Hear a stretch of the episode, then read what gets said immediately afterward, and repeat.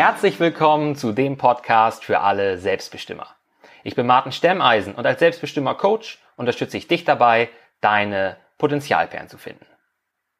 Viele Leute begegnen Hürden im Laufe ihres Lebens und zwar Hürden von außen, so wie Menschen in ihrem Umfeld oder dem Chef, der nicht das macht, was er machen soll.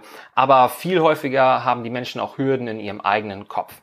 Aber das ist nicht immer der Fall, dass es nur Hürden im Kopf sind, denn manchmal macht auch einfach der Körper nicht das, was er machen soll. Und deswegen haben wir heute einen ganz tollen Gast im Podcast, Dr. Simone Koch. Simone ist Ärztin für funktionelle Medizin und Umweltmedizin mit Schwerpunkt Autoimmunerkrankungen. Herzlich willkommen, Simone. Oh, schön, dass ich da sein darf. Ja, danke, dass du da bist.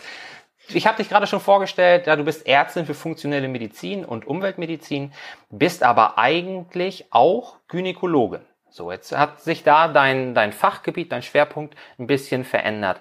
Und da steckt eine ganz spannende Geschichte hinter, weil du bist aus zwei Gründen gleich ein super spannender Gast für diesen Podcast. Einerseits aufgrund der Tatsache, dass du Medizinerin bist und auf viele Fragen Antwort geben kannst, die ich nicht weiß oder wo ich gefährliches Halbwissen habe und wo ich mich hüte, etwas sozusagen. Und zweitens, weil du selber auch Schilddrüsenpatientin bist, ja, weil du da von Problematiken geprägt worden bist. Kannst du ein bisschen was zu deinem Werdegang erzählen? Einerseits dem medizinischen, na, deinem beruflichen Werdegang und andererseits, was die kleine Schilddrüse denn für großen Ärger bei dir angerichtet hat. Also ähm, beruflicher Werdegang ist eigentlich relativ klassisch. Ich habe Medizin studiert, auch ähm, ja sehr zügig. Ich habe dann an der Uni gearbeitet, erstmal eine ganze Weile mit dem ganz normalen Medizinerwahnsinn, 120 Stunden die Woche, äh, Nächte noch und nöcher, so gut wie kein Schlaf, ganz viel illegales Arbeiten, was die Zeiten angeht und so weiter.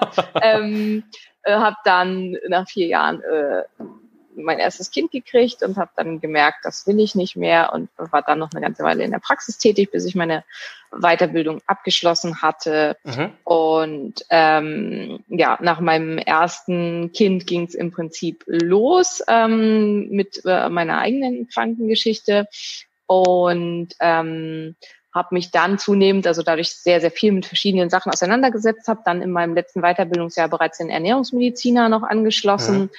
und angefangen, mich ähm, insgesamt ja relativ umfassend, ganzheitlich auch fortzubilden. Es hat mich schon immer sehr interessiert, so diese ganzen Themen. Ich habe auch schon im Studium Ernährungsmedizin mitgemacht, was jetzt nichts war, was Pflicht war oder so und habe mich schon immer sehr viel auch mit ähm, äh, ja, ich sag mal, ganzheitlichen Ansätzen von der wissenschaftlichen Seite aus beschäftigt. Mhm. Aber da wurde das halt zunehmend und ähm, es war dann zunehmend so, ich war angestellt in der Praxis, dass ganz, ganz viele Patienten zu mir kamen, die deswegen zu mir kamen, weil sich das rumgesprochen hat, die hat ah. Ahnung von diesen Themen. Und davon waren meine Chefs zunehmend genervt, weil wenn man zum Gynäkologen möchte, äh, geht, dann möchten die Chefs gerne, dass die Frau da auf diesen gynäkologischen Stuhl geht und sich untersuchen lässt und ja. dann möglichst schnell wieder verschwindet. Das ist nämlich das, was Geld bringt. Ja. Ähm, verweigert die Frau diesen Stuhl und will da stundenlang rumsitzen und quatschen. Das bringt einem leider als Kassengynäkologe gar nichts. Mhm. Also da kriegt man ungefähr fünf Euro für. Und wenn die dann eine halbe Stunde da rumhockt und mit mir reden will, dann ist das für die Praxis ein massives Verlustgeschäft. Ist traurig, ist leider aber so. Und dementsprechend sorgte das halt zwischen mir und meinen Chefs zunehmend für Unmut. Und ähm, das führte dann irgendwann dazu, dass ich auch motiviert ähm, durch einen guten Freund, dem ich sehr geholfen habe, beschlossen habe, mich selbstständig zu machen und ähm, ja, ich habe dann noch den klinischen Umweltmediziner angeschlossen und ähm, ganz viele zunehmend andere weitere Fortbildungen und habe mich halt selbstständig gemacht mit, in eigener Praxis mit dem Schwerpunkt Autoimmunerkrankungen, vor allen Dingen Schilddrüsenerkrankungen. Das mache ich jetzt seit fast fünf Jahren, also nee, seit über fünf Jahren und in eigener Praxis. Und entgegen aller Unkenrufe zu Beginn läuft das sehr gut. und, das ist doch schön. Ähm, ähm, ja, also das ist so ein bisschen mein beruflicher Werdegang. Ähm, ich bin in Berlin tätig. Und äh, mein persönlicher Werdegang war eben, dass ich nach meinem ersten Sohn, also insgesamt muss man halt sagen, der Lebensstil bis dahin war halt nicht besonders gesundheitsförderlich. Das okay. ist bei Ärzten, glaube ich, aber immer so. Also halt einfach von Schichtdienst und ja, das Pensum ja. an Arbeit, der massive Stress und so, sehr gesund ernährt und viel Sport getrieben habe ich schon immer. Also das ist was, was sich halt nicht wirklich da geändert hatte. Aber ähm, und nach meinem ersten Sohn hatte ich eine postpartale Thyroiditis, also eine Entzündung der Schilddrüse nach der Geburt. Das basiert auf einer Autoimmungenese, verschwindet aber oft wieder nach mhm. der ähm, postpartalen Periode. Und das hat bei mir zu einer massiven Überfunktion geführt mit äh, ganz starkem Haarausfall, massivem Gewichtsverlust, Tachykardien und extremen Schlafstörungen. Und so extremen Schlafstörungen, dass ich wirklich über Monate, also über anderthalb Monate, nicht länger als eine Stunde pro Nacht in etwa geschlafen habe. Boah. Und da muss man ganz klar sagen, dass ähm, Schlafentzug eine Foltermethode war. Das verstehe ich seitdem sehr gut. Und man wird wahnsinnig. Ähm, wortwörtlich. Das führt dazu, dass einen dann halt auch keiner mehr ernst nimmt, weil man halt tatsächlich ein bisschen gaga ist. Ähm, äh, und halt alle der Meinung sind, ja, man hat halt einfach eine psychische Störung. Das ist halt, da hatte ich die Tage, das hat drüber geschrieben, dieses, ist es alles in ihrem Kopf? Natürlich ist es in meinem Kopf, da ist ja auch mein Gehirn. Und mit meinem Gehirn stimmte halt was nicht.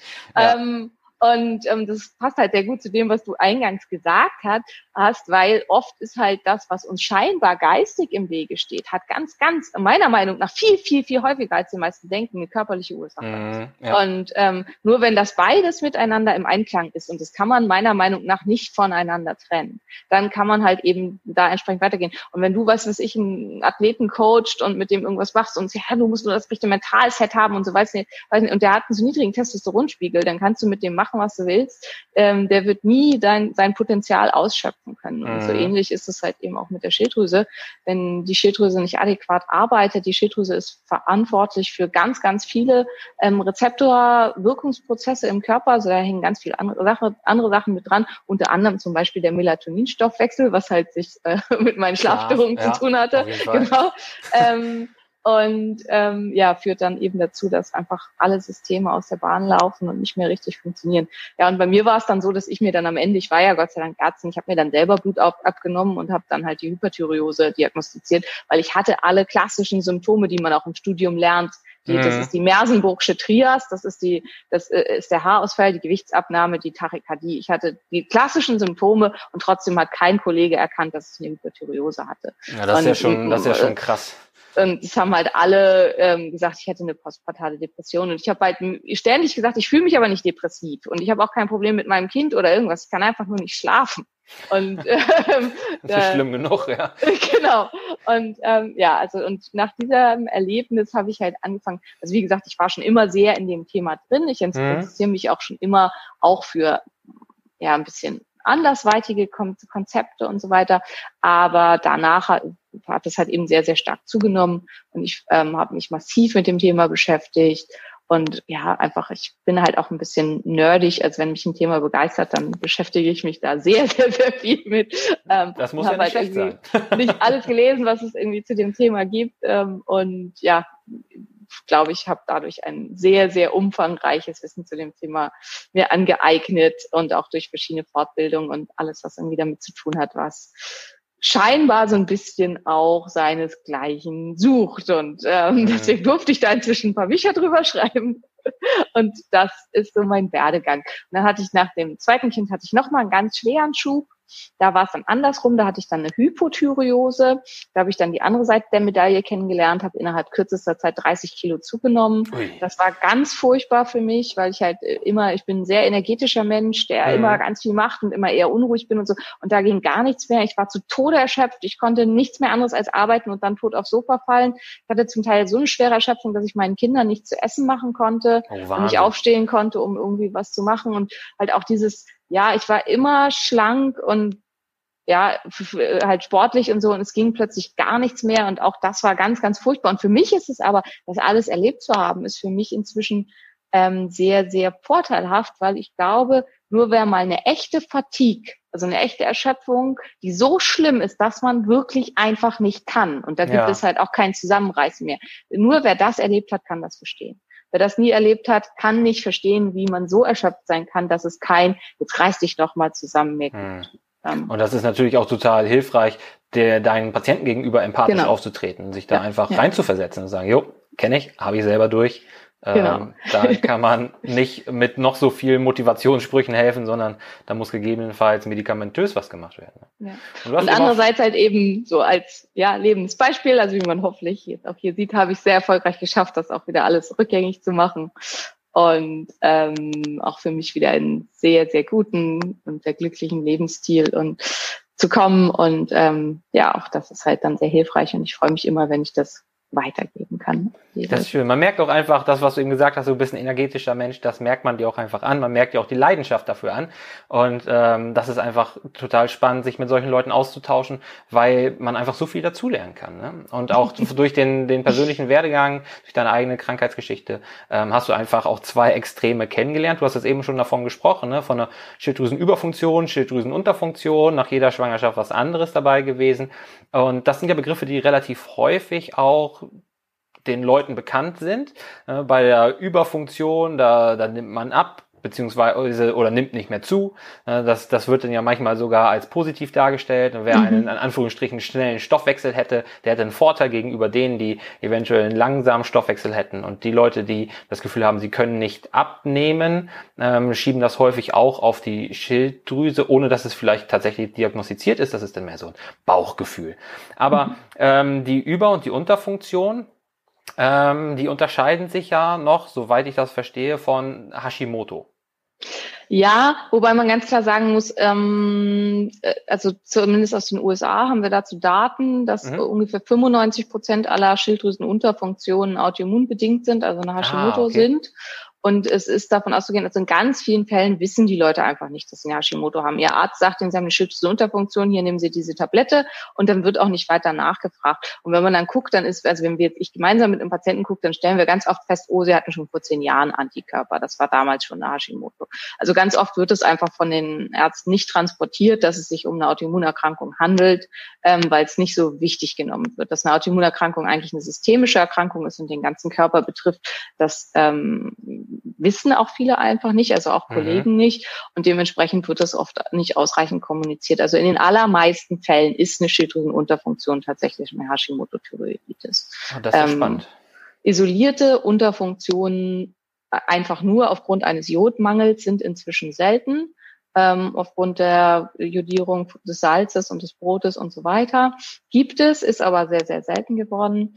Ähm, es gibt halt noch stressbedingte Unterfunktionen, das ist das sogenannte Isara-Zick-Syndrom, das ist nochmal was anderes, das ist aber dann schon deutlich komplizierter, weil man hier klassischerweise sowieso die Unterfunktion nicht diagnostizieren kann, mhm. weil der TSH, das ist dieser Hirnwert, der die Schilddrüse stimuliert, da dann normal ist. Und wenn da nicht ein Arzt genau hinguckt und feststellt, dass es sich um eine Unterfunktion im Gewebe sozusagen handelt und eine Unterfunktion der peripheren Hormone, dann wird das meistens gar nicht festgestellt. Das heißt, ähm, die echte jodmangelbedingte Unterfunktion ist insgesamt sehr selten und tritt, wenn überhaupt, meistens nur in den Alpenregionen auf, ähm, weil das für die halt einen sehr, sehr jodarmen Boden haben und bei mhm. Leuten, die ähm, dediziert Jod meiden. Was nicht heißen soll, dass es nicht viel so latente Unterfunktionen gibt, die tatsächlich jodmangelbedingt sind. Also Jodmangel ist halt ein Problem. Ja. Ähm, sich Auch für damit, die Entwicklung von ungeborenen Kindern wichtig. Ne? Absolut. Also, also da ganz, ganz krass. Also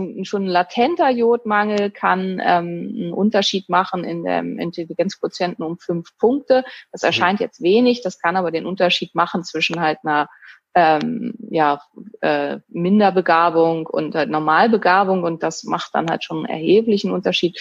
Und wenn man das halt auf die Gesamtbevölkerung rechnet, macht das massive Unterschiede.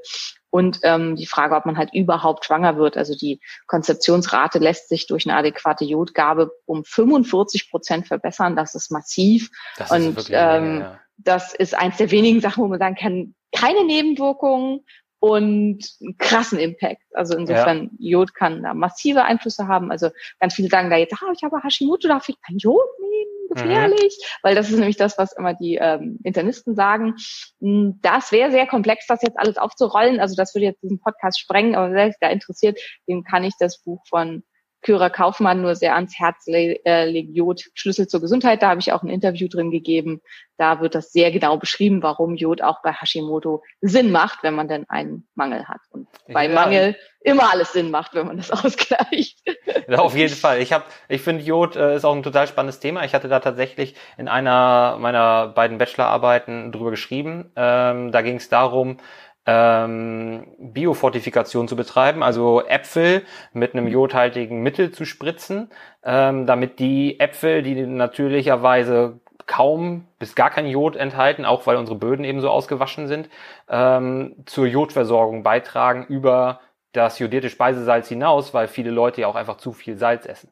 Mhm. Ähm, war, war ein ganz spannendes Thema und da bin ich das erste Mal auch tatsächlich auf diese ganze Jod-Thematik aufmerksam geworden und wie viel Jod eigentlich mit uns machen kann und äh, wie schlimm es ist, wenn wir das zu wenig haben. Aber wie du schon sagst, ein Mangel ist immer schlecht ähm, und es ist immer eine gute Idee, einen Mangel auszugleichen. Und äh, wenn das jetzt mittlerweile über die verschiedenen jodierten ähm, Lebensmittel wie Speisesalz oder auch ähm, Lebensmittel, in denen jodiertes Speisesalz eingesetzt wird, ausgeglichen werden kann, dann ist das natürlich richtig gut. Wir haben jetzt oder Wobei man jetzt, sagen muss, ja. was wir ausgleichen, ist halt, wir haben halt keine kein Kretinismus mehr und ja. keine Kropferkrankungen und so. Äh, nichtsdestotrotz haben die Deutschen durchschnittlich eine Jodminderversorgung. Also das mhm. ist halt äh, wichtig, das trotzdem so zu sehen, damit ja. kein falsches Bild entsteht.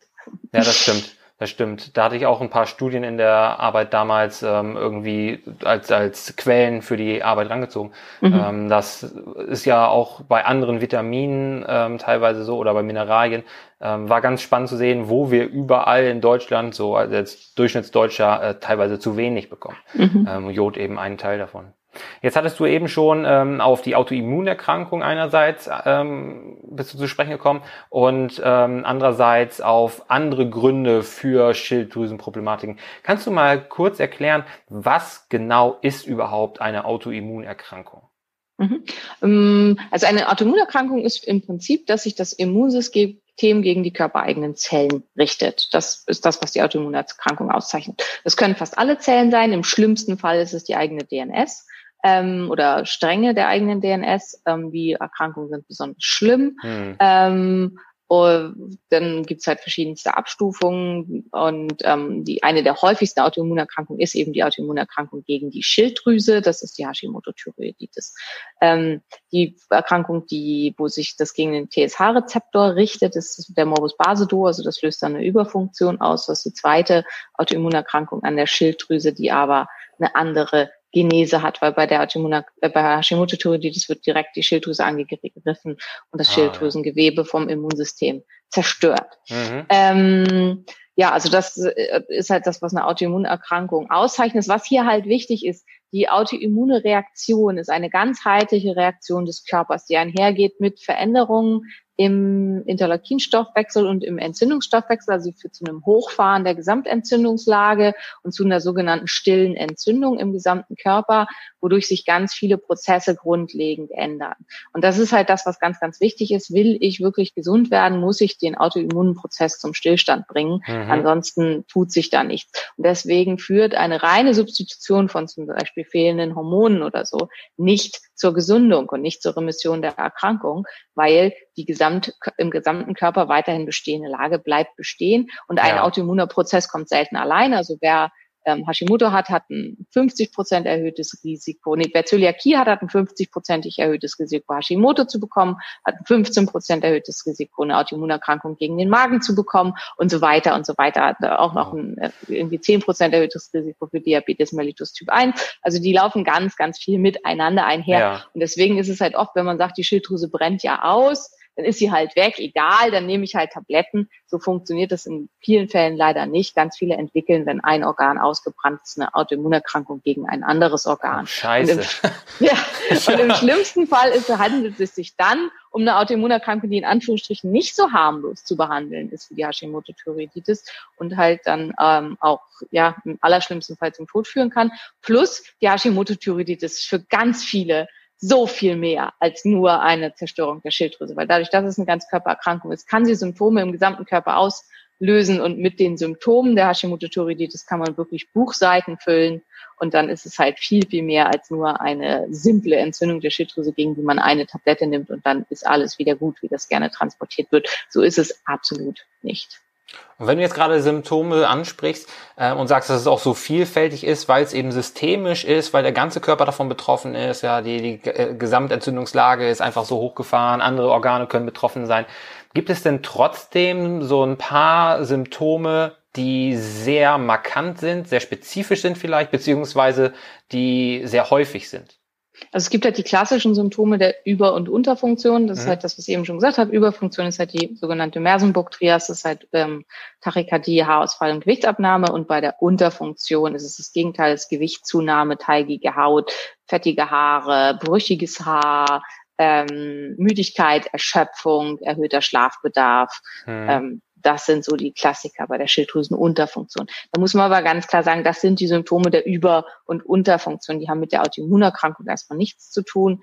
Ähm, Symptome der Autoimmunerkrankung sind sehr häufig Erschöpfung, ähm, Schwäche, Muskelschwäche, Gliederschmerzen, Muskelschmerzen, Brain Fog ist ein ganz, ganz häufiges Symptom, Konzentrationsstörung, Wortfindungsstörung, mhm. ähm, Hirnsymptome aller Art. Das wären so Klassiker, die bei Autoimmunerkrankungen sehr häufig auftreten. Das ist ja auch ein ganz bunter Strauß. Ne? Von daher kann ich mir vorstellen, dass es Betroffenen auch schwer fällt, das direkt erstmal zuzuordnen. Ja, auf jeden Gegebenenfalls Fall, ja. auch, wenn, wenn du eben davon sprichst, dass äh, Unterfunktion teilweise auch gar nicht als Autoimmunerkrankung erkannt werden, weil man findet ja auch nur das, wonach man sucht. Das darf man ja auch ja. nicht vergessen. Ne? Wenn man, genau. äh, man sagt ja nicht, ich gucke jetzt einfach mal, ach Mensch, Sie haben ja Hashimoto, sondern man muss natürlich ja auch gewisse Marker ähm, testen und ähm, das ist ja nicht mit einem großen Blutbild wahrscheinlich getan, Nein, sondern absolut. mit spezifischen Tests. Von ja. daher ist es sicherlich schwierig für die Betroffenen, dann auch beim Arzt ähm, zu Wort zu kommen und das, das zu äußern, das, was man ja auch an deiner Geschichte sieht.